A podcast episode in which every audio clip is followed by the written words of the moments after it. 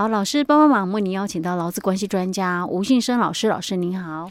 嘉惠你好，听众朋友大家好。好，老师，我们上一集提到说那个呃，就是最近有一个新闻啊，哈，提到说那个劳资如果说因为雇佣关系进入了诉讼程序，然后这个劳动部有提醒可以请你失业给付哦。那劳动部那边有发那个新闻稿，然后新闻上面也有这个报道这样的一个讯息啊。嗯。那我我们上一集有跟大家分享的是呃新闻的一个内容哈，它的那个稿头的部分。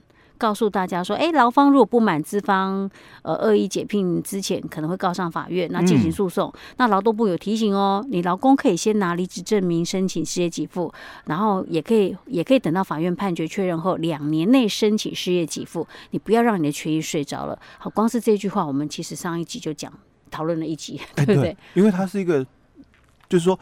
诉讼前跟诉讼后的一个动作不同的状况，哎，对，对，对，那这到底有没有什么问题啊？我们哪些地方需要注意呢？嗯、我们今天继续来请教老师。嗯，嗯对，所以他在媒体哦，他报道里面就提到说，嗯、那依据那个就业服务法的规定哦，那非自愿离职的劳工哦，如果你要请领失业给付嘛，他还说要在离职退保后两年内哦，那你去跟主管机关申请登记，然后就能够领到这个给付嘛哦。嗯。不过他又提到了，他说实务上也发现，就是说。非自愿离职劳工向原雇主来提起确认雇佣关系诉讼哦的话，因为确认雇佣关系就我还是你的员工哦，那就不算失业了，对不对？不不不是跟你讲说不算是，他不认同说我被你给解雇哦哦，好，我不认为我我这个就是雇主的解雇合法吧？我不认为哦哦，你那个那个你的解雇合法，所以他老公认为说我还是你的员工，是，所以当然。就像刚刚佳慧提到，那我怎么会去请你失业给付？我我应该就不算失业了，对啊，对啊。哦，所以这个就是，而且我觉得说，哦万一我去请你失业给付，我是不是就认同了说你搞给我解雇是合法的？我们会这样想呢？对，这个就是我等一下要来谈的问题了。嗯，所以我们来看他媒体怎么说的了哦。所以他媒体里面他就又提到了哦，就是说，那他说这个。劳动部哦，因为他讲说，这个非罪离职劳工如果向原雇主提起确认雇佣关系的一个诉讼的话，那等到法院判决确定雇佣关系不存在的时候，有可能嘛？因为官司打哦已经超过两年，因为我们的这个。法规里面是讲说，你要在离职后两年内提申请哦，是。但是我们诉讼嘛，嗯，以前的诉讼可能真的打很久，嗯，好。那我们因为有就会那个我们劳动事件法，嗯，那把整个诉讼程序缩短很很短了哦。那当然他讲说有可能会打很久，是有可能上诉嘛，因为还不确定哦。所以劳动事件法虽然有有说强调在半年内要处理，就是把案子结掉，对不对？但是他有可能会再上诉，还是可以上诉啊？啊，所以这表示还没有确定。哎，对，还可以上诉的哦。哦，所以这个劳动部哦才指出了，他说，劳工如果一开始就先拿离职的这个证明书，就是我们俗称非罪离职证明书了哦，来去向主管机关劳动劳保局哦申请这个失业给付哦。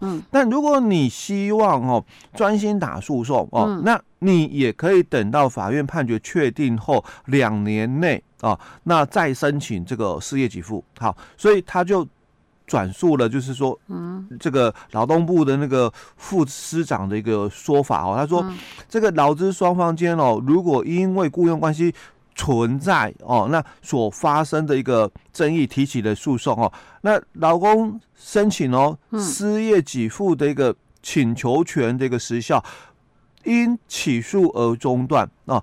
那可以在判决确定后的两年内，向公立的这个就业服务机构来提起申请哦。那不会因为这个诉讼而去影响到失业给付的一个权益。好，那接着哦，劳动部又提到了，他说，那如果是法院的一个最后判决哦，雇主应该是要继续雇佣劳工哦，并且补发这一段期间的薪水，因为。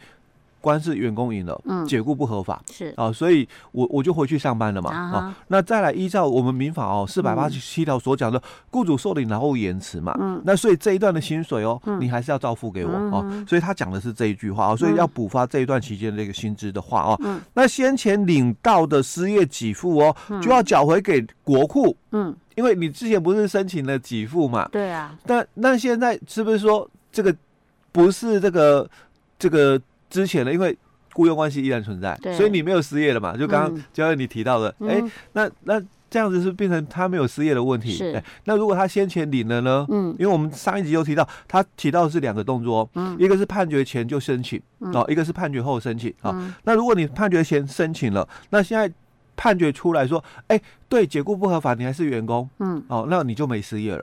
是，哎，按照你先前领的失业给付，他所以他这里讲这句话，那你先前领的这个失业给付就要缴回给国库，嗯，哦，好，所以劳动部又在提醒雇主哦，如果是法院在裁定前哦，那你依照这个劳动事件法四十九条规定哦，那你做出的就是说暂处分的一个状态，那所谓的暂处分的状态，就是说假如劳工胜诉有望，嗯，哦，那雇因为他的一个申请嘛，嗯。哦，所以。他说：“我可不可以先回去上班？就我们俗称的嘛，嗯、一边打官司一边上班，一边上班啊、嗯哦。那这样子的话哦，那这个是不是雇主要给钱？嗯，因为因为我已经回去上班了，是哦，所以雇主就要给钱哦。所以他这里就提到说，也就是维持哦，继续雇佣，还有给这个给付工资哦。